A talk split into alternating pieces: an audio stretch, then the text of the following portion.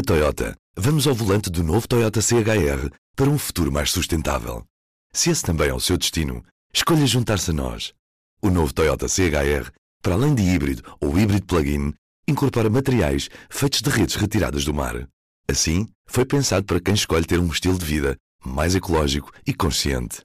Cada escolha conta e escolher o novo Toyota CHR é ir mais além pelo planeta azul. Saiba mais em toyota.pt.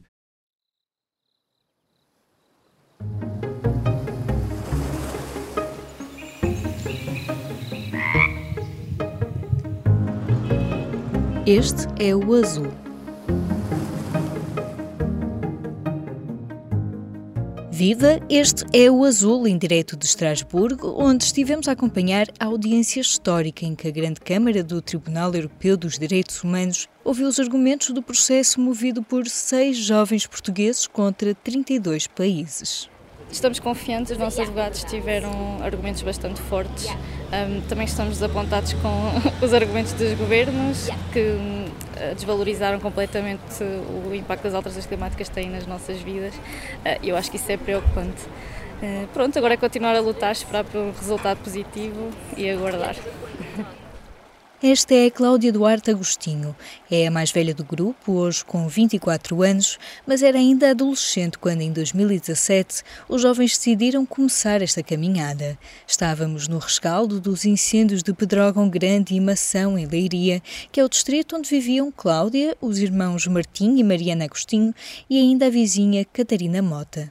Em contato com a Global Legal Action Network, entidade que fez o acompanhamento jurídico do processo, juntaram-se aos irmãos André e Sofia Oliveira, que vivem em Almada, para apresentar o processo que só chegou ao Tribunal Europeu dos Direitos Humanos em setembro de 2020.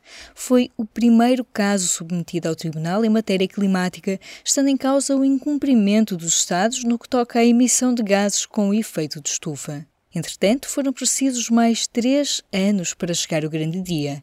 A 27 de setembro de 2023, o caso foi ouvido no Tribunal Europeu pelos 17 juízes do plenário.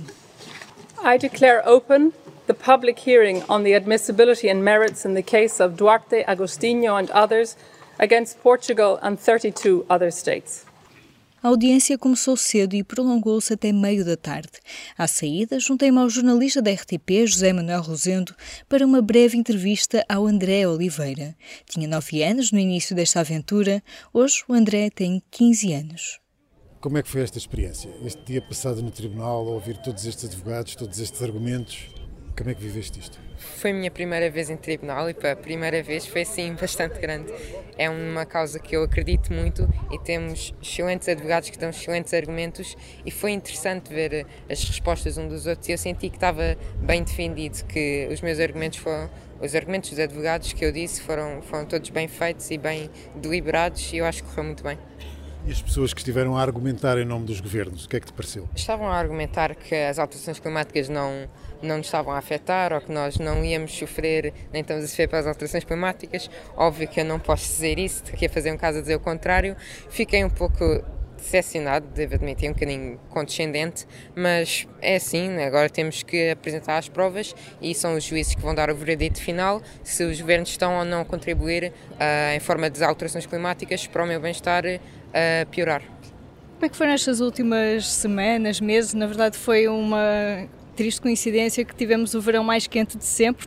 Como é que foram estes dias de preparação, tendo esse clima à volta, quase a confirmar um pouco os argumentos que vocês trouxeram? É exato, como nós estamos a ter verões mais quentes e mais quentes, está a provar o nosso caso, o que só torna mais estranho os representantes dos países dizerem que não está a acontecer nada. Uh, devo admitir que é muito estranho, porque cada verão estamos a atingir temperaturas recordes. E não é só verão, no inverno também. Portanto, temos aqui muitas provas perfeitamente capazes de, de, de estarem à frente dos tribunais para, e que acho que são muito óbvias, portanto acho que vai correr bem e estou, estou hum, com otimismo.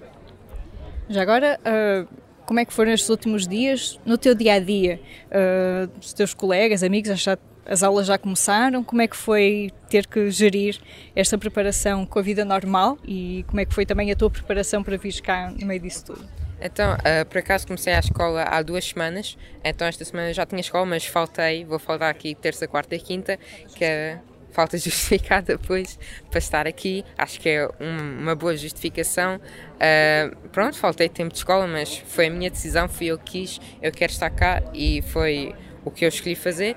E os meus colegas sabem perfeitamente e suportam-me e acham muito bem o caso estar a avançar assim, portanto também fico feliz esta foi a tua primeira vez em, em, tribunal, escolheram vir logo a um tribunal internacional. O que é que tu aprendeste sobre julgamentos, tribunais e com esta experiência com tribunais internacionais sobre o clima? Aprendi que, que é complicado, porque apesar das coisas parecerem óbvias, estes argumentos serem óbvios das alterações climáticas, houve muita preparação. Aliás, estes últimos dias temos estado sempre em contato com os advogados a, a, a, aprender como é que eles iam apresentar as provas e como é que nós depois podíamos comunicar com os jornalistas sobre o caso e é, é mesmo difícil o que eles estão a fazer.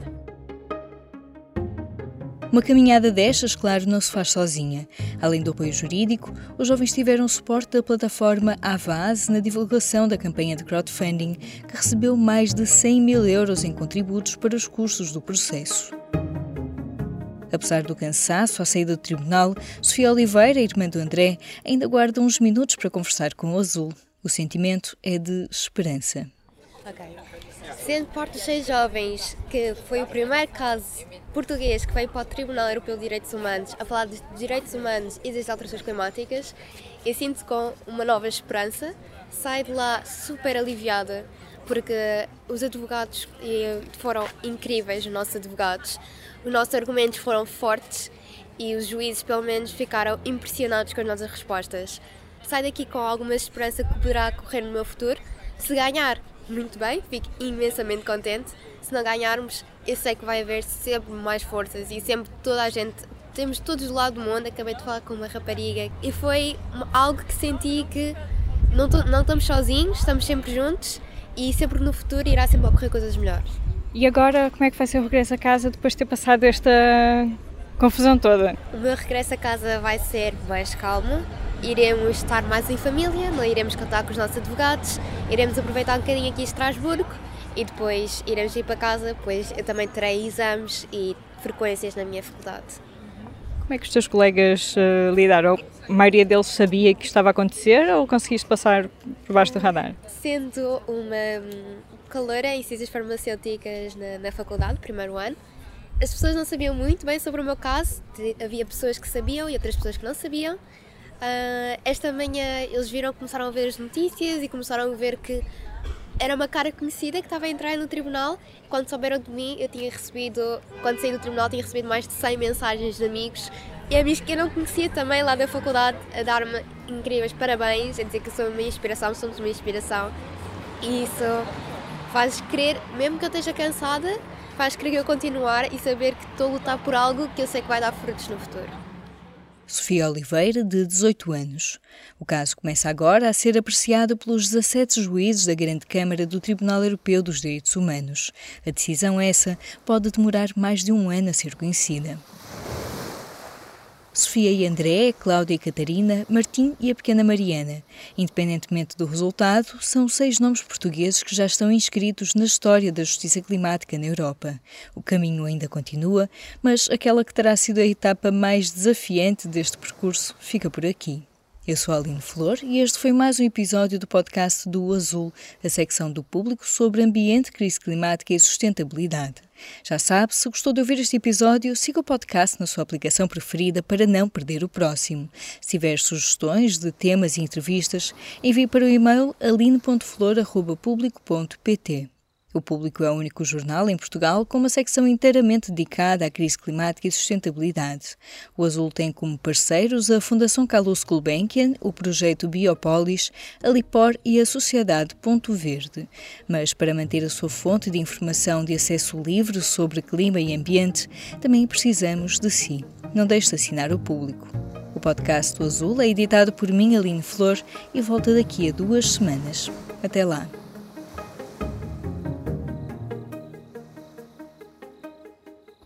O público fica no ouvido.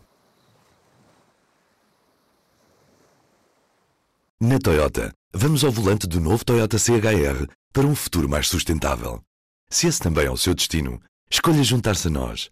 O novo Toyota CHR para além de híbrido ou híbrido plug-in, incorpora materiais feitos de redes retiradas do mar. Assim, foi pensado para quem escolhe ter um estilo de vida mais ecológico e consciente. Cada escolha conta e escolher o novo Toyota CHR é ir mais além pelo planeta azul. Saiba mais em toyota.pt